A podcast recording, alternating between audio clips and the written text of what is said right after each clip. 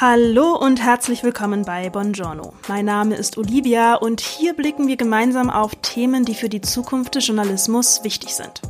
Heute geht's um Medienvielfalt, also um die Möglichkeit, sich über verschiedene Medien zu informieren, denn darauf fußt die öffentliche Meinungsbildung. Die braucht es für gemeinsame Diskurse, vom Mietenwahnsinn in Berlin bis zur Frage, wie Lokalprojekte im Saarland dem Klimawandel begegnen wollen oder, ach, ihr wisst schon, was ich meine. Und natürlich, je breiter wir als Presse aufgestellt sind, desto mehr gute Leute können gute Arbeit machen. Medienvielfalt ist also wichtig für die Zukunft des Journalismus. Wie steht's also darum im Jahr 2024? Naja, je nachdem, wo wir hinsehen, gruselt es einen. Weiß ist bankrott, selbst große Flaggschiffe hadern finanziell und auch dabei ihre Leserschaft zu erhalten und vor allem auch der Lokaljournalismus ist ziemlich gebeutelt. Was also tun, um die Medienvielfalt hier nicht nur zu erhalten, sondern möglicherweise auch zu vergrößern? Bei Korrektiv gibt es ein interessantes Projekt, in dem ich das Potenzial sehe, dass es dazu beitragen kann. Eine Art Netzwerk und Know-how für Gründerinnen von Lokalmedien zusammen mit einer Softwarelösung. Dazu habe ich mit Julia Hildebrand gesprochen. Die ist federführend dabei von Anfang an und wenn man sich mal ihre Biografie anhört, dann versteht man auch ziemlich schnell warum. Damit starten wir in die Folge. Ich habe äh, als Schülerin äh, damals angefangen, in meiner Heimatstadt Duisburg-Rheinhausen für die äh, Lokalredaktion der Rheinischen Post zu schreiben, erst über ein Schülerpraktikum sogar. Ähm, und ähm, genau, bin so in den Journalismus gekommen, was auch immer mein zu der Zeit schon mein großer Wunsch war. Und ähm, habe dann später in Bonn Medienwissenschaften studiert. Und es war halt die spannende Zeit, als eben Social Media gerade aufkam und Facebook, Twitter, ähm, diese äh, und Blogs erstmal, im ersten Schritt Blogs und Kommentarsysteme. Ähm, und ich habe da irgendwie ähm, damals mit großem Optimismus äh, drauf geguckt und gedacht, wow, das ist ja ein Weg, ähm, wie Journalismus näher an den Menschen sein kann und wie Leute einfach ähm, ihre Meinung auch mit beitragen können und Feedback geben können. Mir hat das in der Lokalredaktion damals, mir hat das nämlich gefehlt. Ich hatte meine ersten Artikel online, ähm, aber ich habe nie gehört, was Leute eigentlich dazu sagen und ich, ich, musste mich immer nur auf die Meinung von meiner Mutter verlassen, ähm, ob das irgendwie interessant war, was ich da geschrieben habe. Ähm, Genau, ich fand das super und habe mich darum sehr damit beschäftigt, immer ähm, in der Zeit, äh, wie kann das das Verhältnis ähm, von Journalisten und dem Publikum verändern. Und ähm, das hat sich dann so bei mir durch die Karriere äh, gezogen. Ich habe äh, bei der Deutschen Welle ähm, angefangen nach dem Studium und äh, war dann eben nicht journalistisch tätig dort, sondern war in der Abteilung, die die ganzen Technologien entwickelt, ähm, also CMS und CRM und ähm, habe mich da dann wiederum darum gekümmert, okay, was können wir denn jetzt hier machen, ähm, damit wir anders, ähm, anders Journalismus mit den Leuten machen können. Und habe dabei sehr schnell festgestellt, dass die Technologie eigentlich da ähm, nicht so richtig die Lösung ist, dass erstmal die Einstellung sich ändern muss.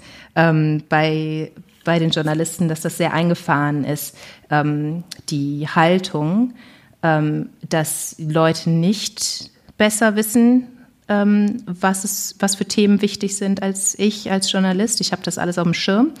Ähm, ich kenne mich da aus. Und ähm, dann auch, wenn es um Social Media ging, war dann auch eher die Haltung, oh wow, wir haben hier einen Kanal, um unsere Inhalte noch weiter zu verbreiten, aber weniger ähm, die Chance zu sehen, Mensch, wir können uns hier mit den Leuten tatsächlich austauschen und besser verstehen, ähm, was sie eigentlich von uns erwarten und ähm, was sie eigentlich wissen wollen und wie deren Lebensrealitäten sind oder ähm, deren Expertise vielleicht auch nutzen. Ja, und das hat sich bei mir so ein bisschen durchgezogen, immer dieser Wunsch, das zu verändern.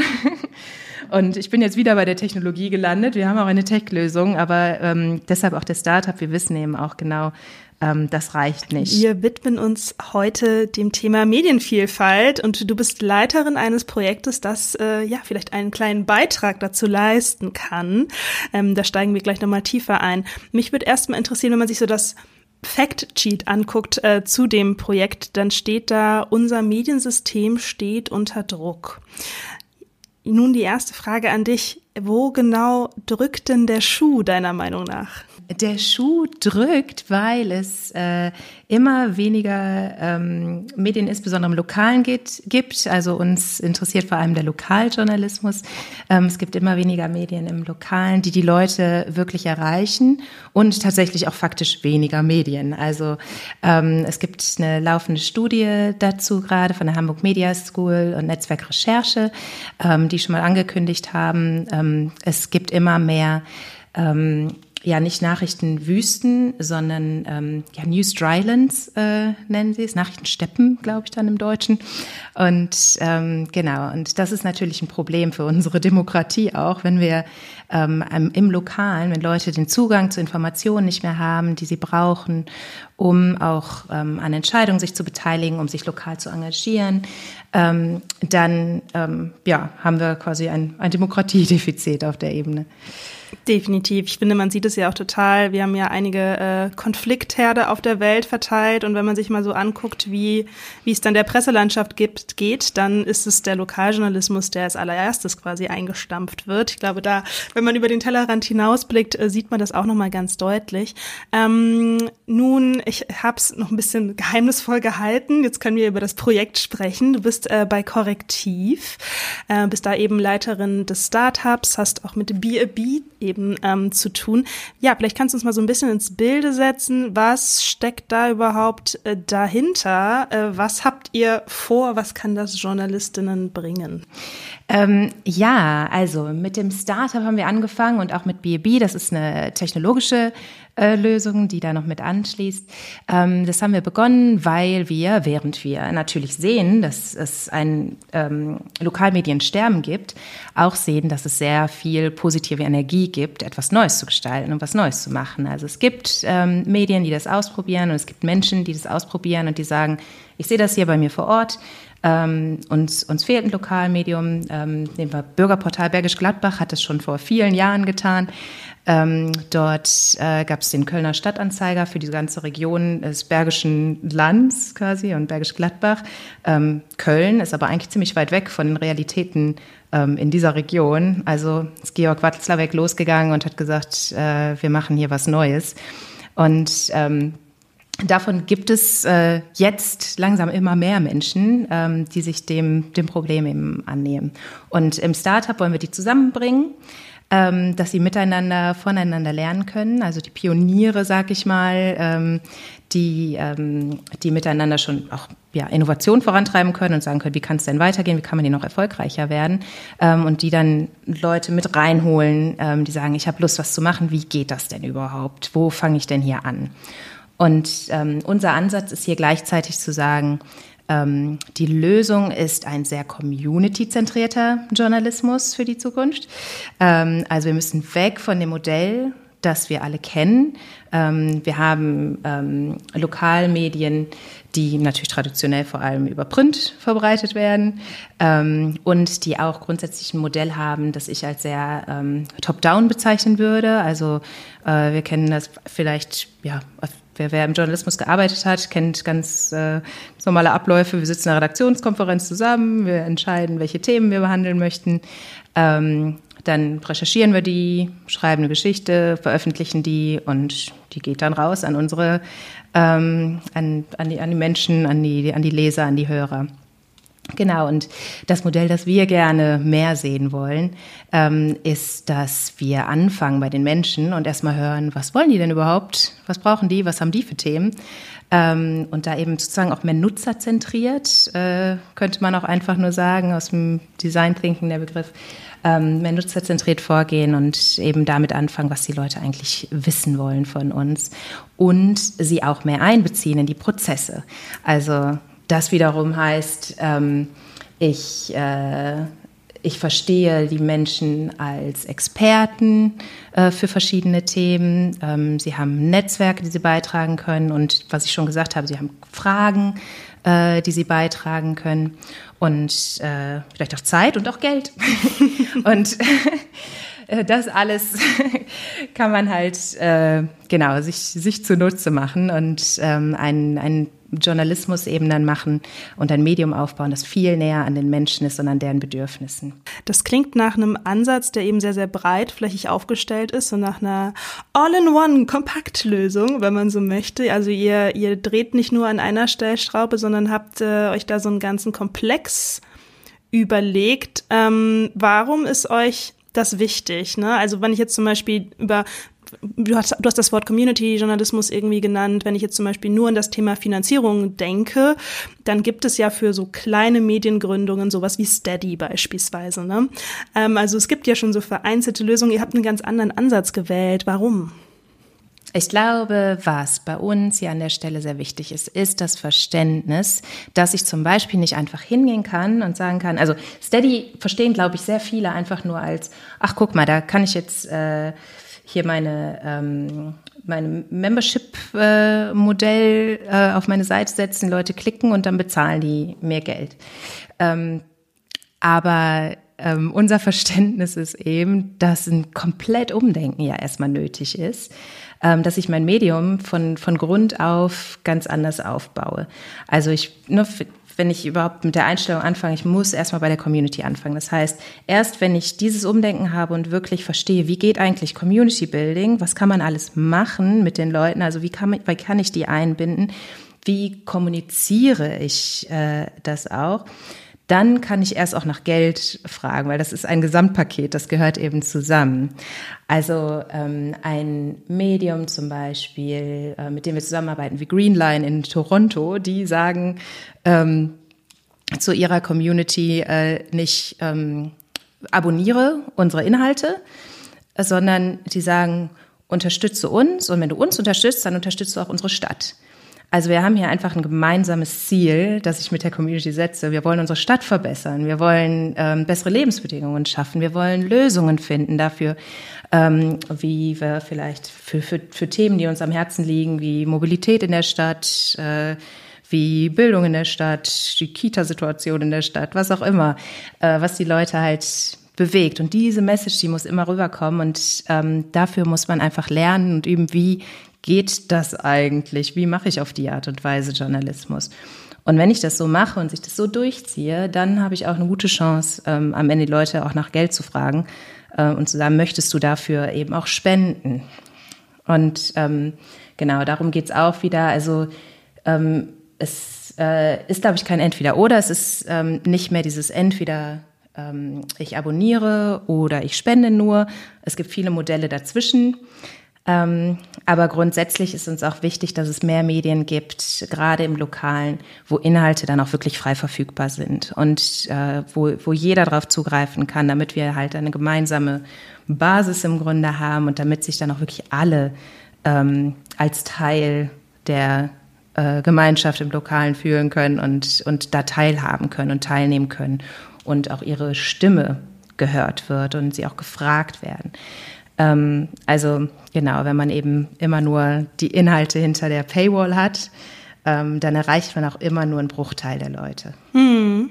Ihr habt euch ja mit dem, ja, eurem Vorhaben speziell dem Lokaljournalismus verschrieben und vor allem Menschen, die eben neu gründen möchten. Es ist ja so, ne, also klar, es gibt äh, einige Lokalmedien, Lokalteile, die schon eingestampft wurden. Es gibt ja aber auch noch nach wie vor welche, die existent sind. Warum sind die denn nicht unbedingt Teil eurer Lösung? Ich denke, das ist einfach eine Fokussierung äh, erstmal, die wir haben. Also wir glauben, wir brauchen wirklich viele neue Energien. Das sind ganz andere Ansätze, die du brauchst, wenn du so ein, ein großes, schweres Schiff von einem großen Verlagsmedium ähm, transformieren möchtest und äh, da eben solche neuen Ansätze ähm, anwenden möchtest. Äh, wir machen das teilweise zum Beispiel mit dem Crowd Newsroom. Das ist ein Projekt, ähm, das bei uns auch noch mit angedockt ist sozusagen oder ne, das ist unabhängig, aber wir arbeiten sehr eng zusammen, ähm, wo zum Beispiel der Kölner Stadtanzeiger jetzt auch vor kurzem eine Recherche gemacht hat. Ähm, wir wollten ja gleich noch mal drüber reden über das Thema Krautrecherchen. Ähm, genau, das machen wir schon auch, ähm, gerade in dem Bereich dann. Und da, das kann man oft auf Projektbasis machen. Also oft haben die dann so Einzelprojekte. Jetzt machen wir mal was mit der Community ähm, und gucken mal, wie das geht. Aber ähm, wenn es darum geht, eben wirklich von Grund auf ähm, den Lokaljournalismus dann neu zu denken, Ähm, da glauben wir halt, brauchen wir wirklich die neuen Medienmacher. Und übrigens äh, glauben wir auch, dass nicht nur Journalisten ähm, daran teilnehmen können ähm, und hier was Neues aufbauen können, sondern wir sind auch sehr neugierig, was es sonst noch so für Akteure im Lokalen gibt, die man hier fit machen kann auch, die sich auch beteiligen wollen und ähm, die vielleicht nicht den journalistischen Hintergrund bisher haben, die sich aber vielleicht super auskennen, äh, Netzwerke haben im Lokalen und auch beitragen können, eben dazu so ähm, Informationen ähm, zu verbreiten, auch Recherchen anzustoßen. Äh, müssen vielleicht noch ein bisschen mehr journalistisches Handwerk lernen, aber nichtsdestotrotz, nichtsdestotrotz kann das auch Teil dessen sein. Mhm. Okay, das finde ich eigentlich ganz spannend. Mm, so, wenn es so um eure Zielgruppe geht oder so die Menschen, die ihr quasi letzten Endes seht, die dann zum Beispiel beim Startup ähm, aktiv sind oder auch eure Technologie nutzen, ähm, ich habe mich gefragt, was ich immer wieder sehe, ich habe dazu keine Zahlen, ist aber schon so ein bisschen die Wahrnehmung, dass es im Journalismus so eine kleine Landflucht gibt. Das hat wahrscheinlich auch mit der journalistischen Ausbildung zu tun. Die findet oft irgendwie in größeren, mittelgroßen Städten ähm, statt. Die Leute machen dann vielleicht irgendwie dort ihre Praktika, machen dort ihre ersten Berufserfahrungen, verlieren vielleicht auch so ein bisschen den Draht zu ja, sagen wir mal, dem lokalen Netzwerk, wo sie vorher drin sind. Das ist ja für den Lokaljournalismus wirklich unerlässlich, dass man sich gut auskennt im Ort, dass man gut die Leute kennt. Ähm, und da habe ich mich einfach gefragt, wie kriegt ihr die Leute, also die jetzt vielleicht mal sich überlegt hatten vor geraumer Zeit, ah Mensch, ich würde eigentlich voll gerne mal was auch bei mir im lokalen Raum machen, aber wie holt ihr die konkret wieder ab? Genau, das ist richtig. Viele gehen aber auch wieder zurück dahin, wo sie hergekommen sind, spätestens wenn sie Familien gründen, das sieht man auch, ähm, und können dann vielleicht das, was sie gelernt haben und ihre Ideen und die Energie, vielleicht doch was Neues zu machen, dann wieder ähm, dahin auch mitnehmen. Ähm, ja, grundsätzlich ist es aber auch im ländlichen äh, durchaus eine etwas größere Herausforderung, weil du einfach äh, natürlich auch größere Entfernungen hast, vielleicht größere, ähm, ja, verstreuter ähm, die Menschen irgendwie erreichen musst. Und ähm, da ist es natürlich dann auch noch mal schwieriger, das Ganze profitabel aufzusetzen. Aber gerade deshalb äh, glauben wir auch, dass es wirklich noch viel mehr Ansätze geben muss und einfach mehr Akteure, die man, die man da reinholt, ne? Und die man dann auch fit macht dafür, die sich für das Thema interessieren, die sagen, mir fehlt hier tatsächlich äh, die Information, die ich eigentlich brauche.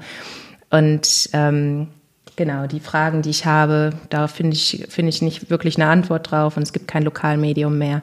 Und äh, da einfach mehr Leute, die eben nicht aus dem Journalismus sind, wie ich gerade gesagt habe, die mehr reinzuholen. Vielleicht springen wir jetzt einmal, da es mir unter den Nägeln brennt, zum Thema äh, Crowdsourcing, Crowd-Recherchen. Ähm, ich hatte dich ja gebeten, so ein paar ja, Beispiele vielleicht schon mitzubringen von Projekten oder von Redaktionen, äh, die gerade jetzt äh, BAB zum Beispiel schon nutzen. Ähm, um auch ein Verständnis zu entwickeln, ne, was kann man denn konkret auch so handwerklich, journalistisch äh, anfangen quasi. Ähm, ja, Hast du mir da was mitgebracht? Ja, also man kann Krautrecherchen sehr weit definieren, aber vielleicht einfach genau mal ein Beispiel. Ich habe es gerade schon angesprochen. Der Kölner Stadtanzeiger hat da auch eine Recherche mitgemacht. Ähm, die ist auch noch in anderen Medien, insbesondere auch in der Schweiz, äh, gelaufen. Ähm, und die wollen wir auch noch in mehr Redaktionen machen und in mehr Regionen zum Thema sichere Schulwege. Das ist wirklich ein Thema, wo ähm, eine Redaktion lange äh, recherchieren kann und äh, schauen kann, ähm, wo ist es denn bei uns in der Stadt irgendwie gefährlich für Kinder in die Schule zu kommen, aber viel einfacher und viel schneller geht es einfach die Leute zu fragen, die sich damit äh, jeden Tag beschäftigen. Die Leute, die in der Schule arbeiten ähm, oder in den Kitas und die Eltern natürlich ähm, und vielleicht auch Jugendliche, ähm, Genau, die, die vielleicht sich auch schon sogar beteiligen und das auch wichtig finden. Genau, und äh, das ist so eine Recherche, die wir eben gemacht haben, in Zusammenarbeit dann mit anderen Medien, unter anderem Kölner Stadtanzeiger. Und ähm, da konnten Leute dann berichten und auch auf einer Karte eintragen, wo ist es denn für meine Kinder gefährlich äh, oder in, vor unserer Schule. Ähm, da gibt es die verschiedensten äh, Gefahrensituationen. Da fehlt vielleicht irgendwo eine Ampel, da kommen die Kinder nicht richtig über die Straße an einer Stelle. Oder ähm, viele kennen das auch, dass äh, vor der Schule alles zugeparkt ist äh, zu Abholzeiten und da das totale Chaos herrscht und äh, jemand irgendwie schnell aus dem Parkplatz raus und man fühlt einfach sich nicht sicher oder fühlt, äh, hat das Gefühl, für die Kinder ist es nicht sicher, um die Zeit äh, sich da zu bewegen, wenn es gerade sicher sein sollte, mhm. weil alle abgeholt werden und da unheimlich viel los ist. Genau, und ähm, die Recherche, die führt dann im Endeffekt äh, auch dazu, dass, äh, dass Leute nochmal wieder einen ganz neuen Handlungsspielraum haben und äh, ganz anders Druck vielleicht auch machen können, dass sich da was verändert. Ne? Dass zum Beispiel eine Straße ähm, im Anschluss dann gesperrt wurde vor der Schule für eine bestimmte Zeit, äh, dass da keine Autos mehr reinfahren können. Ähm, oder ähm, wie gesagt, dass, dass nochmal eine Ampel aufgestellt wurde oder ähm, ähnliche Dinge. Also das passiert dann auch nach so einer Recherche. Das heißt, ähm, du beteiligst dich erst und kannst dann hinterher sogar noch lesen, Mensch, das hat sogar was verändert. Ähm, die, die Stadt hat jetzt reagiert und äh, jetzt ist die Straße schon mal sicherer. Also das ist natürlich eine wunderbare Erfahrung, ähm, die da noch dazu kommt. Und äh, was auch noch ein Effekt ist von so Krautrecherchen, ähm, wenn man die mehr macht und viel macht, ist, man erreicht äh, die Leute natürlich da, wo auch der Schuh drückt. Ähm, und ähm, Leute, die dich gar nicht kannten vorher, lernen dich plötzlich kennen, weil du jetzt genau diese Recherche machst zu genau dem Thema, wo sie wirklich äh, sagen, Mensch, äh, da ärgere ich mich jeden Tag drüber.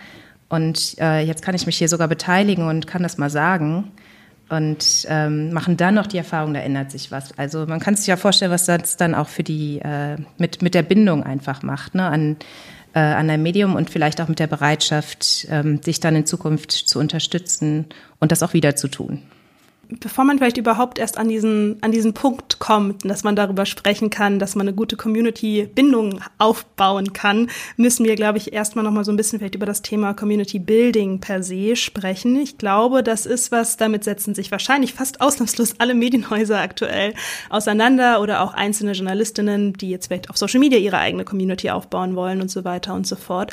Ähm, da würde mich einmal interessieren, zum Beispiel bei solchen Crowdsourcing-Themen, man muss ja erstmal wenn man vielleicht schon eine Community hat mit ein paar Leuten, rausfinden, wer ist überhaupt dazu sprechfähig oder überhaupt erst diese Leute finden, die sich dann beteiligen wollen. Also vielleicht können wir da noch mal ganz an den Anfang hinspringen. Wie sähe das denn ja bei euch im Kosmos aus? Ja, Genau, und ich glaube, da nochmal zurück zu dem, was ich vorher schon mal gesagt habe, ne, dass wir halt ähm, auch eher die Leute ansprechen, die was Neues starten wollen, weil es wirklich darum geht, das so richtig in die DNA ähm, von so einer Medienorganisation auch reinzukriegen. Und das kann übrigens auch eine Einzelperson sein, die erstmal was startet. Das muss gar nicht direkt ein großes Team sein oder so. Ähm, Genau, und da ähm, wäre dann unser Ansatz, was wir empfehlen würden. Äh, klar kannst du auf Social Media gehen, aber wenn du auf Social Media bist, dann ähm, gibst du erstmal die Kontrolle aus der Hand im Grunde. Also du kannst natürlich deine Community aufbauen, du hast aber keinen unabhängigen Weg, um diese Leute zu kontaktieren. Zum Beispiel. Du bist abhängig davon, wenn du anfängst, eine Facebook-Gruppe aufzubauen, was ja viele im Lokalen auch machen ähm, bist du abhängig davon, was Facebook äh, damit tut. Also wem zeigen die überhaupt deine Inhalte an, zu welcher Zeit. Und äh, wenn Facebook äh, vielleicht sogar irgendwie dicht gemacht wird, dann ist deine Community weg. Ähm, hast, du, hast du keinen eigenen Zugang. Deshalb E-Mail-Adressen sammeln oder auch Telefonnummern. Ne? Messenger ist auch noch ein unabhängiger Kanal. Ähm, Newsletter ist ein unabhängiger Kanal, wo du direkt äh, E-Mail-Adressen dann hast zu den Leuten und den direkten Kontakt aufbauen kannst. Es ist super wichtig, da anzufangen. Und am besten am Tag eins. Ähm, also wenn, äh, wenn man jetzt loslegt und sagt, ich möchte was machen ähm, vor Ort, dann wäre meine Empfehlung äh, tatsächlich, fang an mit einem Newsletter und E-Mail. Ähm, und wenn es super kannst, gerne auch Social Media irgendwie mit andocken, weil ähm, es hat natürlich auch Reichweite und gibt dir Reichweite in dem Moment. Ähm, und organisiere vielleicht erstmal eine Veranstaltung. Also bring die Leute einmal zusammen ähm, und äh, fang, fang erstmal mit einer kleinen Gruppe an, mit denen du besprichst, äh, was wollen wir denn hier bei uns? Was müsste sich denn verändern? Und was sind auch vielleicht Erwartungen, die wir an so, an so ein lokales Medium haben? Was fehlt uns? Also direkt von vornherein mit den Leuten im Gespräch zu sein. Ähm, das ist eigentlich der Anfang. Und dann entwickelt sich das eigentlich, äh, glaube ich, ganz schön, weil du siehst dann, wo, ähm, wo sind die Potenziale, das findest du im Gespräch raus und du hast deine erste Gruppe, äh, mit denen du was machen kannst und von da aus kannst du das dann immer weiter ausbauen und langsam deine Angebote ausbauen, kannst dann deine Geschichten äh, schreiben, vielleicht möchtest du deine erste Geschichte recherchieren. Es heißt ja hier nicht, ne, dass jetzt alles nur noch mit der Community stattfindet auch. Also es gibt bestimmt auch noch Geschichten, ähm, für die man die Community nicht äh, einbinden muss und die einfach auf der Agenda sind und die man recherchieren möchte. Und wie pflegt man denn dann darüber hinaus so ein bisschen, sagen wir mal, das Engagement? Also du hast gerade zum Beispiel ähm, so als Startpunkt, sei es jetzt ein Messenger oder ein Newsletter genannt, das ist oft ja leider, also es gibt doch, es gibt schon sehr engagierte, äh, engagiertes Publikum, das dann vielleicht auch auf eine, auf eine Newsletter antwortet oder auf einen Aufruf oder was auch immer. Aber es gibt ja sehr viel, es gibt ja eine große stille Masse. Ähm, und wenn man jetzt sagt, okay, ich möchte jetzt aber eigentlich gerne eine Crowd-Recherche machen, ich muss die Leute ja dazu bringen, dass sie mir tatsächlich auch ne, diese Informationen zuliefern möchten. Ähm, ja, wie, wie knackt man denn diese, diese Barriere, habe ich mich gefragt.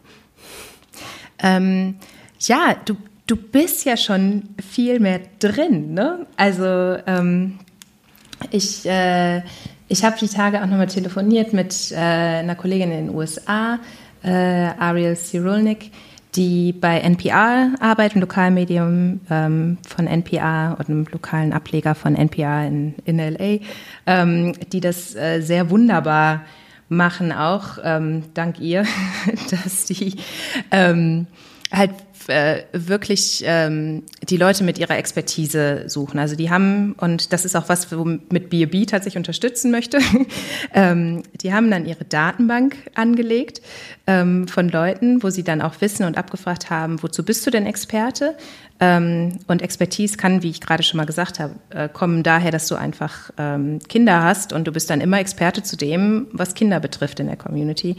Ähm, oder du arbeitest äh, bei der Stadt und äh, bist in der Stadtentwicklung tätig oder du kennst dich aus mit Mobilitätsthemen oder du bist Fahrradfahrer und du weißt, wie ist es bei uns in der Stadt Fahrrad zu fahren. Also das sind Sachen, die kann man vorher, die kann man bei den Leuten abfragen.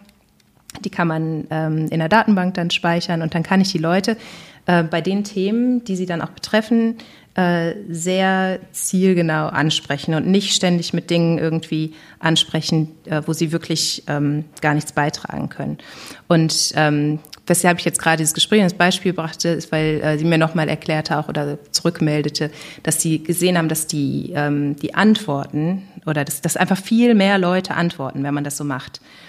Ähm, weil die sich einfach viel direkter angesprochen fühlen. Mhm. Das kann ich mir tatsächlich auch sehr, sehr gut vorstellen. Das ist äh, super, super spannend. Ähm, nun geht es ja bei euch auch um eine Technologie. Da bin ich ja so ein bisschen hellhörig geworden, weil ich das Gefühl habe, gerade wenn man äh, zum Beispiel den Anspruch hat, JournalistInnen, nicht ausschließlich, wie ich jetzt ja weiß, ähm, ähm, in ein neues Projekt reinzubringen und da ist eine neue Technologie dabei, müssen ja erstmal alle Leute wissen, wie funktioniert die, was steckt da überhaupt alles drin. Ich habe, du hast so ein paar Aspekte schon genannt, ne, dass man beispielsweise so eine Datenbank über seine Community hat, die man pflegen kann, wie man die einsetzen kann, haben wir gerade auch gehört. Was steckt denn da noch so drin, was für Journalistinnen jetzt speziell, äh, weil das ja mein Hörpublikum ist, äh, attraktiv wäre. Ähm, ja, genau. Also unsere Software B&B ähm, soll eben diese ähm, Gesamtlösung sein für, einen klein, für eine kleine Redaktion, angefangen mit einer Person, die das macht, die halt sagen, wir möchten eben bei der Community anfangen. Ähm, und die meisten kümmern sich ja erstmal darum, irgendwie, wie veröffentliche, äh, veröffentliche ich meine Inhalte? Ich brauche ein CMS und setze eine Website auf oder ähm, wie gesagt ein Newsletter. Ähm, da gibt es auch relativ einfache Lösungen, dass man das schnell machen kann. Und ähm, bei B&B sagen wir halt wirklich nur, ähm, wie, was brauche ich denn, um eine Community aufzubauen? Genau. Und ähm, wie gerade gesagt, äh, du hast es ähm, nochmal wiederholt, wir brauchen eine Datenbank, ähm, wo ich äh, wirklich ja, mir speichern kann, wer ist denn in meiner Community, ähm, was haben die eben für Expertise ähm, und ähm, dass ich die dann auch leicht ja, filtern kann, segmentieren kann und dann sehr gezielt eben ansprechen kann. Ähm, da denken jetzt viele wahrscheinlich auch direkt wieder an Datenschutz und so. Also das haben wir ähm, sehr genau auf dem Schirm. Und äh, da ist eben auch die Idee, ich gebe meine Daten eben nicht an Google oder so. Und viele machen ihre Umfragen über Google Forms äh, zum Beispiel. Und dann haben sie da ihre Daten und die liegen in, einem, in einer Google Excel-Tabelle und so weiter. Ähm, nein, die Daten, die liegen dann eben äh, bei uns auf dem Server ähm, oder sogar auf deinem eigenen Server, wenn du das bei dir selbst speichern möchtest. Und ähm, Genau, und du kannst eben auch dieses Vertrauensverhältnis mit den, mit den Menschen aufbauen, dass du diese Daten auch wirklich nur dafür nutzt, dass wir gemeinsam unsere Recherchen machen, dass wir gemeinsam ähm, unsere Stadt, unsere Region verbessern mit den Geschichten, äh, mit den Lösungen, die wir recherchieren. Und ähm, an die Datenbank angeschlossen sind dann eben äh, Tools, ja, wie ich Leute dann einbinden kann. Im Moment sind das bei uns eben vor allem Umfragetools und dann auch die Tools, die ich brauche, um das Ganze auszuwerten. Ähm, und da haben wir noch einen großen Job vor uns, das auch viel einfacher zu machen, weil da sehr viel Zeitersparnis noch nötig ist. Es ist sehr aufwendig, äh, so zu arbeiten. Wenn man wirklich viel Input bekommt und du möchtest dich da durcharbeiten, ich weiß gar nicht, wir haben bei der bei unserer Kita-Recherche bei Korrektiv, äh, wir hatten Tausende von, ähm, von Antworten bekommen. Da muss man ja irgendwie durch. Also da ähm, kann Technologie eben dann auch helfen und insbesondere auch KI in Zukunft, ähm, um das in Redaktionen dann auch zu erleichtern. Also ne, wir haben das Umfragetool direkt angeschlossen und dieses Umfragetool ist dann auch direkt an die Datenbank angeschlossen, sodass du sogar dann Verbindungen knüpfen kannst zwischen den Antworten, die Leute in den Umfragen gegeben haben, dass automatisch ähm, das dann auch mit Zustimmung in der Datenbank aktualisiert wird. Ähm, und das, der dritte Teil ist dann das Bezahlsystem. Ähm, da sind wir dann auch wieder da, wo zum Beispiel auch Steady natürlich eine Lösung anbietet. Äh, wir machen es etwas anders allerdings.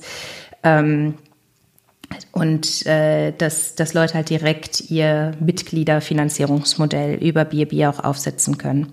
Und was hier eben anders ist, ist, dass wir sagen, wir möchten keinen ähm, Mittelsmann dazwischen haben, zwischen, dem, äh, zwischen der Redaktion und ihren ähm, Leserinnen, Hörern, ihrer Community. Ähm, es soll ähm, alles bei, bei denen verbleiben und bei denen liegen. Das heißt, die Leute sind immer nur in Kontakt mit ihrer Redaktion. Es ist, wir haben ihre eigene URL entsprechend, haben ihr eigenes Branding, ähm, bekommen keine E-Mails von B&B. Ähm, genau, das Einzige, was wir noch haben müssen, ist halt ein Zahlungsdienstleister, den wir anschließen. Da haben wir Stripe und ähm, weil, weil das ist einfach zu viel zu handeln, das können wir nicht noch selber bauen. Ähm, das kennt jeder, der irgendwie in dem Bereich arbeitet.